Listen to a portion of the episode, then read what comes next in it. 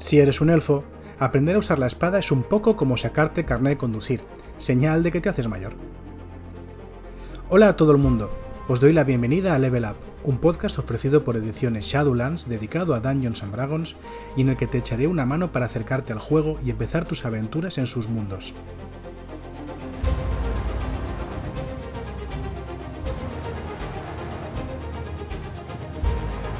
Yo soy Nacho G. Master y hoy empezaremos a echarle un vistazo en profundidad a las razas.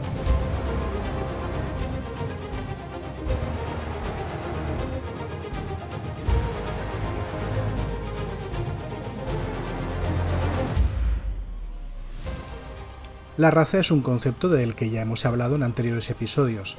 Ya os comenté en su momento que se trata de una plantilla de personaje que corresponde a los rasgos innatos del mismo, esto es, a aquellos eh, atributos que le vienen por su pueblo, por su ascendencia, su linaje, su especie. La raza tiene un doble papel, un papel mecánico, como ya te he dicho, se trata de la primera plantilla de muchas que van a configurar al personaje en Dungeons and Dragons y va a darle al personaje una serie de eh, características especiales. Pero también tiene un papel importantísimo dentro del mundo de juego.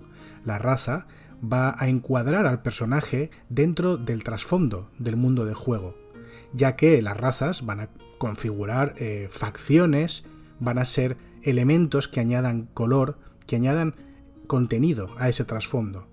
En muchas ocasiones, el papel de las razas en un mundo de juego va a definir no solamente a las razas, sino al propio mundo de juego. Hay que tener en cuenta que las razas que vas a encontrarte en el manual del jugador de Dungeons and Dragons quinta edición se refieren de una manera velada, no es claro, pero parece evidente que, que así es, a un escenario de juego muy concreto, que son los reinos olvidados. Esto quiere decir que todo lo que vas a leer en el libro y todo lo que te voy a explicar hoy está pensado para ser usado dentro de este escenario. O bien dentro de un escenario que se le parezca mucho y que tú te montes por tu cuenta. Pero estas características y estos rasgos culturales de las razas no tienen por qué funcionar para tu mundo de juego, y si fuese así, te animo a que lo cambies. Porque al fin y al cabo, las opciones que te presenta el manual del jugador son exactamente eso, opciones. Es posible que en tu mundo los gnomos no existan, o que consideres que los semiorcos o los semielfos no tengan ningún sentido, que teniendo en cuenta las relaciones que has eh, pensado que tengan las distintas razas en tu mundo. No los uses, es tu escenario. De la misma manera, verás, y ya iremos comentando durante el episodio, que hay mundos de Dungeons and Dragons donde los elfos o los enanos no tienen el mismo concepto que el que te va a mostrar como opción por defecto el manual del jugador. Recuerda que Dungeons and Dragons lo que quiere, en última instancia, es que te montes tu propio mundo de fantasía y aventura, así que trata las opciones como lo que son, opciones.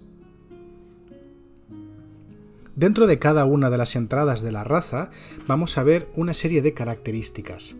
En primer lugar, siempre veremos que las razas mejoran las características del personaje, dando un bonificador a una de las seis características eh, que configuran a este, ya sabes, fuerza, destreza, constitución, inteligencia, sabiduría o carisma. Todas las razas incluyen una esperanza de vida y una edad de maduración de los miembros de la misma. También incluyen un alineamiento eh, perdón, al cual tienden los miembros de la raza. También hablará de los idiomas que conoce un miembro de esta raza date cuenta que tanto la eh, edad de maduración como el alineamiento, como los idiomas, son constructos culturales, son elementos que caen de nuevo en aquello que ya te comenté en su momento, que tienen los mundos de fantasía clásica y que también tiene Dungeons and Dragons, de considerar que eh, los miembros de una raza también son miembros de la cultura mayoritaria dentro de esta raza. Porque, para empezar, entre esta raza hay una cultura mayoritaria, vaya. Estos rasgos culturales eh, entran en esa especie de totum revolutum, esa especie de mezcladillo raro que son las razas de Dungeons and Dragons. Como siempre, tanto lo que se considera un adulto en ese pueblo, en esa cultura, como el alineamiento al que tienden sus miembros o los idiomas que usan, está sujeto a cambio, porque puede que en tu mundo sea distinto. Es más, puede que tu personaje sea distinto, y no tenga ningún sentido, por ejemplo, que tu semi-orco sepa el idioma orco si jamás se ha criado con orcos. Así que habla con tu Dungeon Master o si eres un Dungeon Master, cámbialo como te parezca más adecuado. Eso sí, todas las razas tendrán un rasgo de tamaño. El tamaño, eh, sabes que en los personajes jugadores varía entre pequeño y mediano. Y también tendrá una velocidad, que como sabes está expresada en pies por asalto. Además, muchas razas tienen subrazas. Las subrazas son divisiones de la raza principal que suelen ser de tipo, pues eso, místico, mágico o cultural. Algunas razas, como los elfos o los gnomos, tienen la capacidad de manifestar poderes distintos dependiendo de qué subraza particular eh, estemos hablando, mientras que otras, como los medianos o los enanos, se trata más bien de divisiones de tipo cultural, dependiendo de dónde han elegido vivir o cómo se comportan los distintos pueblos que componen una raza. En este programa vamos a empezar hablando de las razas comunes. Hablamos de razas comunes porque estas cuatro razas que te voy a comentar a continuación son posiblemente las más abundantes de todos los mundos de Dungeons and Dragons. Esto no quiere decir necesariamente que vayan a existir en todos los mundos que tiene Dungeons and Dragons y que ha estado sacando desde el año 1974, pero desde luego, si puedes apostar con bastante seguridad que en la mayoría, por no decir todos de estos mundos, van a existir al menos alguna de estas, ya sin hablar de los humanos, que son una plaga, como bien sabes. La familiaridad de estas razas también se refleja en la influencia que han tenido estas en el mundo de juego. Incluso aunque una persona, un humano, en un mundo de juego concreto, se haya pasado toda su vida sin ver un elfo, sin duda sabe que los elfos existen, y que mm, han tenido una influencia muy significativa dentro del mundo del juego. Además, encontrarte con un miembro de las razas comunes puede ser tomado como algo quizás sorpresivo, pero no especialmente... Eh, no especialmente... ¿Cómo decirlo? Algo maravilloso, ¿no? Quiero decir, aunque sepas que los elfos, no has visto ninguno, sabes que los elfos existen y si te encuentras con un elfo, pues probablemente digas, hombre, un elfo, pero no va a ser un, gran descubrimiento. Es la, familiaridad también incluye hasta cierto punto la asiduidad y el saber que estas criaturas habitan en el mismo mundo que tú. Esto no puede decirse de la misma manera de algunas de las razas poco comunes que veremos la semana que viene, que pueden despertar eh, mucho, mucha sorpresa y en algunos casos incluso animadversión de las personas que se cruzan con ellas. Pero de esto hablaremos con mucho más detalle en su momento. Empezaremos con los humanos. Los humanos, que encontramos en la página 29, son posiblemente la raza más grande, más extensa de todos los mundos de fantasía que nos presenta Dungeons and Dragons. Los humanos no dejan de ser gente como tú y como yo, aunque, como ya te dije, son más guays porque viven en un mundo con dragones. Dungeons and Dragons eh, plantea la raza humana como un poco el sabor vainilla de las razas. Es la raza por defecto. Eh, y los aventureros un poco vienen cortados por el patrón de la raza humana. Esto hace que, en términos de reglas, los humanos sean un poco sosos y su capacidad se viene eh, reflejada por esa variabilidad, por esa adaptabilidad. También nos dice el manual que los humanos, debido a su corta vida, son muy ambiciosos, ya que quieren dejar un legado y quieren alcanzar algún tipo de gloria para que la gente los recuerde en la posteridad. Esto mm, lo haría contrastar con otros miembros de otras razas con una vida más corta y configuraría a los humanos como los aventureros por excelencia, ya que se lanzan al camino y a buscar gloria y tesoros y a dejar su nombre escrito en las páginas de la eternidad. El manual nos dice que los humanos maduran a los 20 años y que viven menos de un siglo, ninguna sorpresa. También nos dice que eh, pueden ser de cualquier alineamiento, para reforzar esa idea de la variabilidad de los humanos que pueden abrazar cualquier tipo de ideología o que pueden fundar cualquier tipo de sociedad. El tamaño de los, humanos es mediano y su velocidad es de 30 pies por asalto. En cuanto a idiomas, conocen el idioma común y pueden elegir otro de su elección. Además de esto, vemos que hay dos tipos de humano en el manual del jugador. Las reglas estándar nos dan un humano que tiene un más uno a todas sus características, que no está nada mal. Pero hay un cuadro de texto en la misma raza humana que nos propone un humano variante. El humano variante, que para mi gusto es un poco más interesante, solamente tiene un más uno a dos de sus características, pero gana competencia en una habilidad y además puede escoger a nivel 1 una dote, ya sabes, una de esas habilidades especiales que puede escoger un personaje cuando progresa a nivel 4, 8, 12, 16 o 19, y que básicamente es una habilidad de clase que no está ligada a ninguna clase.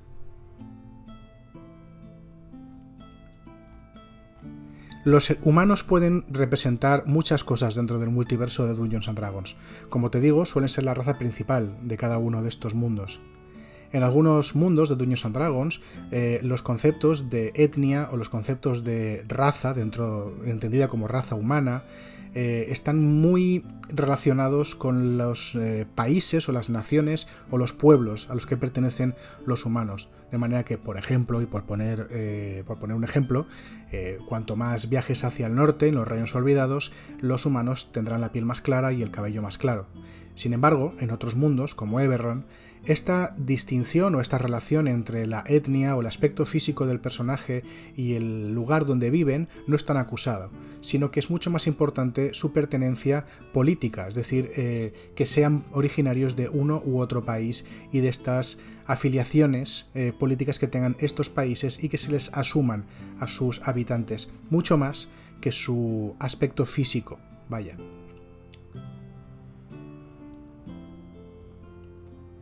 Seguimos con los enanos. Los enanos los podemos encontrar en la página 18 del manual del jugador. Los enanos, quizá mm, influenciados por la imagen que Tolkien nos dio de ellos, eh, se presentan como una raza baja, robusta, tenaz, con esas grandes barbas y grandes melenas. Son criaturas eh, muy resistentes tanto en cuerpo como espíritu, que han horadado las montañas y viven en lugares eh, subterráneos ricamente labrados y decorados, crean grandes salones en las superficies donde viven. Los enanos, al ser tan resistentes y tenaces, también son resistentes y tenaces a los cambios, son muy testarudos y tienen unas memorias prodigiosas pueden guardar rencor ante una afrenta que se les hizo hace siglos o al revés, pueden guardar amistad no solamente hacia una persona, sino hacia su descendencia, si estas personas no contradicen esta opinión. No extraña por tanto nada que su sociedad también sea muy jerárquica y muy rígida, divididos normalmente en clanes que valoran ante todo la vejez, o sea, la edad, mejor dicho, el trabajo duro y el éxito en forma de oro, riquezas o de objetos preciosos.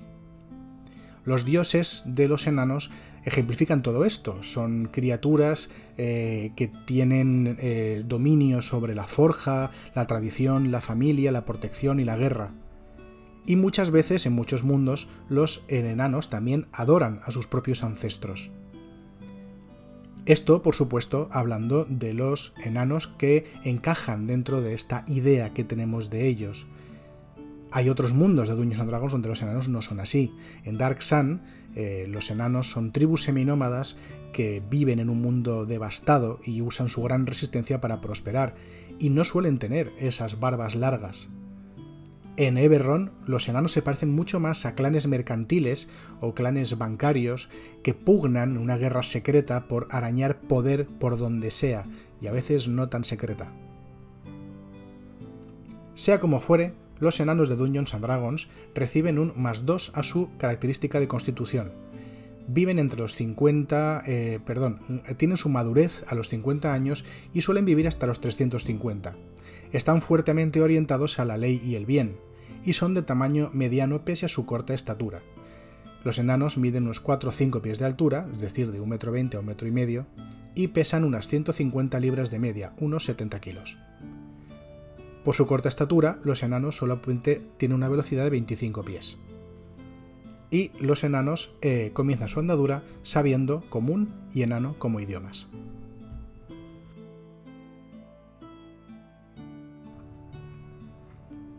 En cuanto a los rasgos de los enanos, lo primero que vemos es que disponen de visión en la oscuridad.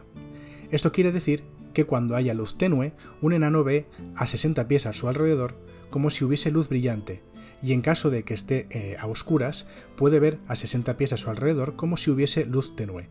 Sin embargo, si está a oscuras, no puede distinguir colores, sino que ve en tonos de gris. La visión en la oscuridad es un rasgo muy común entre las razas de personaje de Dungeons and Dragons. La voy a mencionar muy a menudo, tanto hoy como la semana que viene, así que eh, no la voy a repetir cada vez. Cada vez que diga visión en la oscuridad, acuérdate de que funciona así. Los enanos también son resistentes al daño de veneno, es decir, dividen el daño de veneno que sufren y ganan ventaja en las salvaciones que hagan para evitar ser envenenados. Son una raza muy laboriosa como vemos en las siguientes dos eh, características especiales por raza. Una es que los enanos son competentes automáticamente con algunas eh, armas que a su vez son herramientas, como el hacha de guerra, el hacha de mano, el martillo de guerra y el martillo ligero, de manera que un enano laborioso nunca eh, le cogen desarmado. Pero es que además los enanos son competentes automáticamente con una clase de herramientas de entre albañil, herrero y cervecero. Aquí vemos que los enanos se les educa para defender el clan, pero cada uno de ellos también tiene una profesión que llevan a cabo en tiempos de paz. Por último, los enanos también tienen una gran afinidad con la piedra. Gracias a ella, cuando se encuentren con algún tipo de trabajo de piedra, masonería o estructura en piedra, pueden hacer una tirada de historia a la cual añadirán el doble de su bono de competencia para obtener información sobre estos aspectos. Las subrazas de enano que nos encontramos en mano del jugador son la de enano de las colinas, que ganará un más uno a sabiduría y más un punto de golpe por nivel, representando a los enanos que viven más cerca de la superficie o que han creado sus dominios en lugares menos abruptos. Por su parte, los enanos de las montañas ganarán un más 2 a fuerza y tienen competencia con armaduras ligeras y medias, y representan esos enanos que viven en lugares más oscuros y abruptos dentro de las montañas y que están más acostumbrados a defenderlas contra cualquier tipo de atacante, ya sean orcos, trasgos o incluso dragones.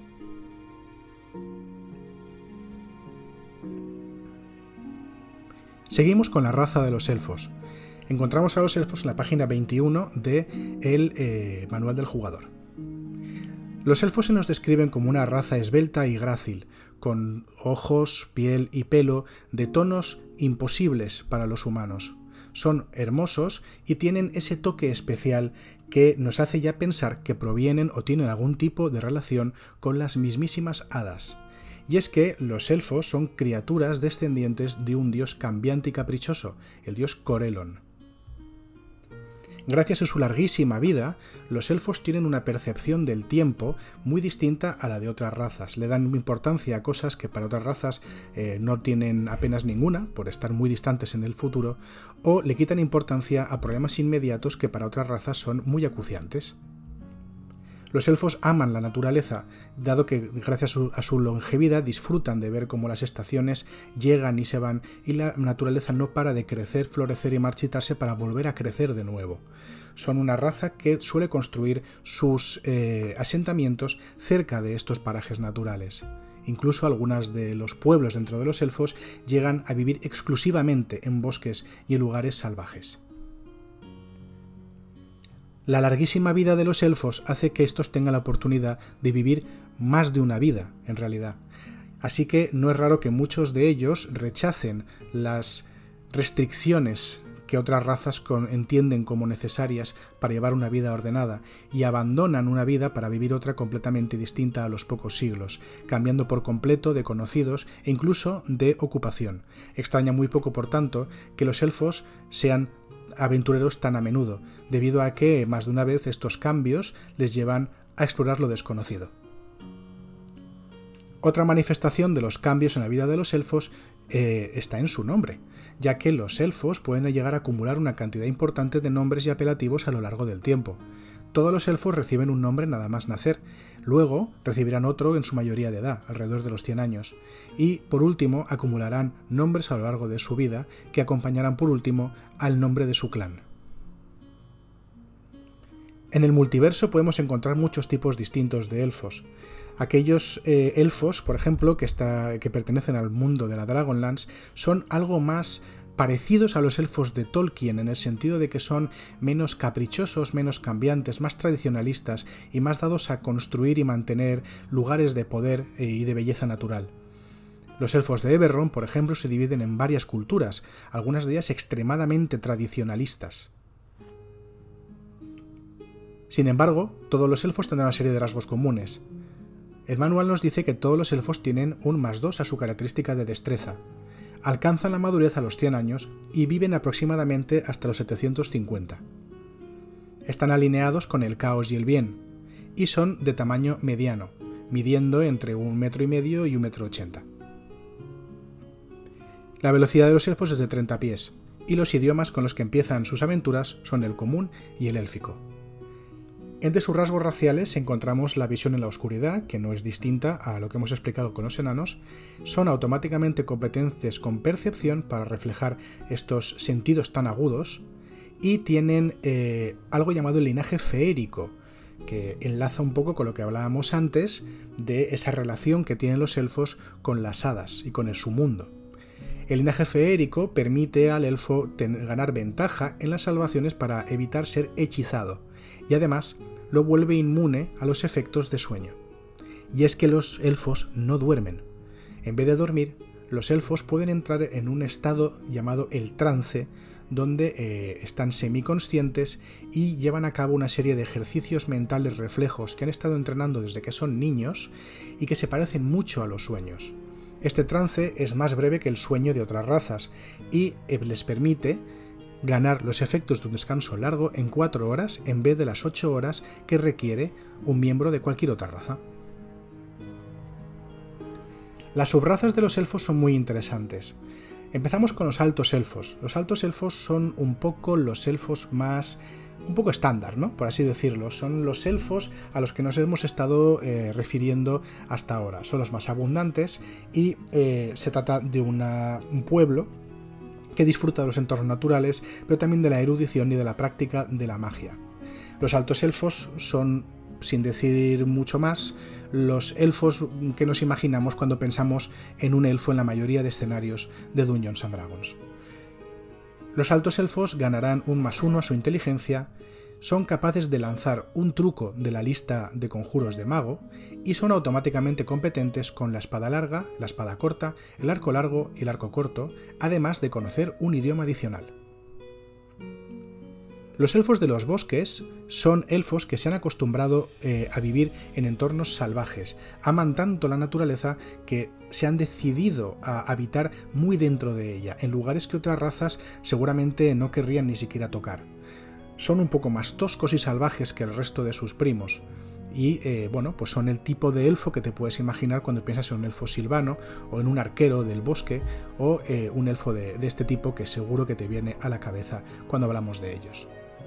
Los elfos de los bosques ganan un más uno a su característica de sabiduría, son competentes con espada larga y corta, arco largo y corto y ganan una velocidad de 35 pies en vez de la estándar de 30 pies del resto de elfos. Además, tienen la habilidad de esconderse incluso cuando lo único que se interpone entre ellos y, las personas que le observan son elementos naturales, ya sea una lluvia pesada, una niebla espesa o eh, vegetación. Vamos a hablar de la tercera de las eh, subrazas elfas, que son los elfos oscuros o los drow. Estos son especialmente curiosos y te voy a decir por qué. Los elfos oscuros son una subraza de elfos que en muchos mundos de juego de Dungeons and Dragons, más concretamente y especialmente en Reinos Olvidados y en Greyhawk, son seres em, subterráneos inherentemente malignos que están supeditados a la tiranía diabólica de una diosa araña malvada llamada Lolth. Lolth ha instaurado un pérfido matriarcado en el cual eh, anima a los Drow dentro de su sociedad a cuchillarse por la espalda y a luchar incesantemente por el poder mágico y político, de manera que todos los nacidos dentro de esta sociedad acaban eh, invariablemente con unos valores centrados en la lucha de poder, en la traición y en general en el mal. Esta fuerte tradición que se expresa en estos mundos ha hecho pensar a muchos aficionados que los Drow son inherentemente malignos sin importar en qué mundo de juego aparezcan. Y esto me parece un grave error. De hecho, me parece el ejemplo más paradigmático de por qué no deberíamos asociar a una raza un alineamiento concreto, o por qué no deberíamos asumir que una raza equivale a la cultura predominante en un mundo.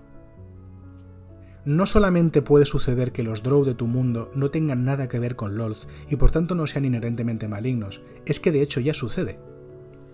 En mundos como Eberron, los Drow no son eh, malignos, son una raza de, elfos eh, salvajes que viven en la selva y que tienen sus propias culturas e intereses y no tienen nada que ver con la reina araña Lolth. Hay otros mundos del juego, como Mistara, donde los elfos oscuros mm, pues tienen otro tipo de atribuciones muy distintas, y algunos, como en Dragonlance, donde los elfos oscuros no existen, o bueno, no existen de esta manera. Mm, además de esto, los elfos oscuros son un buen ejemplo de por qué deberías eh, tomarte un momento para echar un vistazo a las opciones que te da el manual del jugador y decidir si encajan o no encajan en tu campaña. Incluso aunque decidas que los elfos oscuros eh, existan eh, como dice el manual del jugador, como esta subraza de elfos de piel negra y hábitat subterráneo dominados por una diosa maligna, a lo mejor Mm, no quieres incluirlos como opción eh, para personajes, a lo mejor quieres mantenerlos como un antagonista a la que los, al que los personajes se vayan a enfrentar. No hay un deberías aquí, haz lo que te parezca más adecuado, no puede ser de otra manera, pero sí que te aconsejo que le des una pensadita a este tipo de cosas. Veremos también eh, este tema un poco más profundamente cuando hablemos de las razas poco comunes en el siguiente programa. Sea como fuera, eh, te debo las características de los elfos Drow y allá van. Aumentan en más uno su carisma y son automáticamente competentes con estoque, espada corta y ballesta de mano. Tienen una visión en la oscuridad de 120 pies, ampliando la visión en la oscuridad de 60 pies de sus primos elfos, y tienen magia innata. Un personaje Drow de cualquier nivel es capaz de lanzar el truco Luces Danzantes. Una vez progrese a nivel 3, podrá lanzar el conjuro Fuego Feérico, y cuando progrese a nivel 5 el conjuro Oscuridad. Cada uno de estos conjuros, Fuego Feérico y Oscuridad, los podrá lanzar una vez por cada descanso largo, y su aptitud mágica para lanzarlos será Carisma. Los Drows son especialmente sensibles a la luz debido a su carácter subterráneo. Esto quiere decir que cuando hagan una tirada de ataque o una tirada de percepción que dependan de la vista, tendrán desventaja si ellos o aquello a lo que esté intentando atacar o percibir están bajo luz solar directa. Por último, y yo creo que los más importantes, te voy a hablar de los medianos. Aquí tendrás que aceptar mi opinión completamente objetiva, ¿vale? Eh, de que los medianos son la mejor raza del juego. Vamos a ver, aquí el experto soy yo, así que no te queda más remedio que creértelo. Los medianos no se nos describen en el manual jugador como unas criaturas pequeñas, eh, con el pelo rizado, con los pies grandes y que adoran la buena comida, la buena vida y eh, estar en paz. Y si esto te recuerda mucho a los hobbits del Señor de los Anillos es porque precisamente es lo que son, ¿vale? La idea de los medianos en los mundos de Dungeons and Dragons proviene directamente de los hobbits de las obras de Tolkien.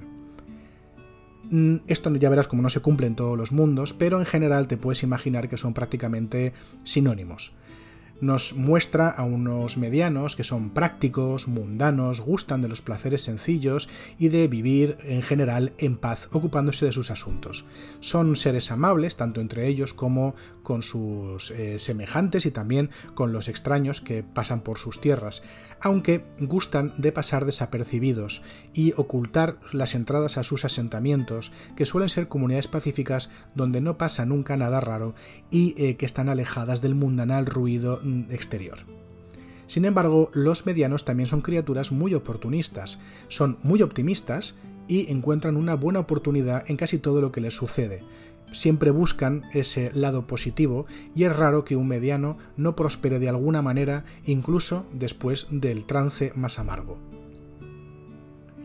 Como te digo, no siempre es así. Los medianos de Darksan son un conglomerado de tribus caníbales que siempre buscan echarle el diente a algo.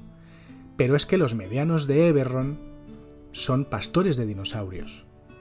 Cabalgan en dinosaurios bípedos de gran velocidad para pastorear otro tipo de dinosaurios, normalmente herbívoros, por las grandes llanuras de Talenta. Si es que cuando te digo que no pueden molar más, no me lo estoy inventando. Sea como fuere, todos los medianos tienen un más 2 a su característica de destreza. Maduran a los 20 años y pueden llegar a vivir hasta 150. Los medianos que se nos presentan en el manual de jugador están fuertemente inclinados ante la ley y el bien, aunque puede haber bastantes excepciones. Los medianos son de tamaño pequeño, miden unos 3 pies de altura, lo que corresponde a unos 90 o 110 centímetros, y mm, pesan unas 40 libras, lo que vienen a ser 18 o 20 kilos. Dado su pequeño tamaño, su velocidad es de 25 pies. Comienzan su viaje sabiendo común y mediano, y como rasgos de raza tienen que son increíblemente afortunados. Los medianos pueden repetir los unos naturales que saquen en un dado de 20. Esto es, cuando hagas una tirada de un dado de 20 caras, si sale un 1, lo puedes repetir, aunque tendrás que quedarte con el segundo resultado, incluso si es otro 1. Esto se complementa además con eh, el hecho de que tienen ventaja en las salvaciones contra efectos de miedo o contra ser asustados. Estos dos rasgos nos hacen pensar los medianos como criaturas optimistas que no se detienen ante nada y que siempre encuentran una manera de salir bien eh, de cualquier atolladero. Además de esto, su pequeño tamaño les permite moverse por espacios que estén ocupados por criaturas de tamaño mediano o mayor. Esto representa a los pequeños medianos metiéndose entre las piernas de seres más grandes, eh, que es especialmente útil en combate, como te puedes imaginar. En cuanto a las subrazas que encontramos para los medianos, están los pies ligeros, unos medianos astutos, a veces nómadas, que tienen un más uno al carisma y que son capaces de esconderse tras criaturas de un tamaño mediano o mayor, de una manera muy parecida a lo que pasaba con los elfos eh, del bosque, solo que esta vez los medianos, para poder eh, cortar la línea de visión con cualquiera que les esté observando, solo necesitan tener a otra criatura grande y tonta delante. También tenemos a los fornidos, que ganan un más uno en la constitución, suelen ser eh, más rurales, más en consonancia con los elementos naturales y también son especialmente resistentes al veneno, de manera que ganan ventaja en todas las salvaciones contra ser envenenados y dividen a la mitad el daño de veneno que puedan sufrir. Y con esta impresionante raza de los medianos, te voy a despedir hasta la semana que viene, donde trataremos a las razas poco comunes del manual del jugador. Muchísimas gracias por estar conmigo hoy.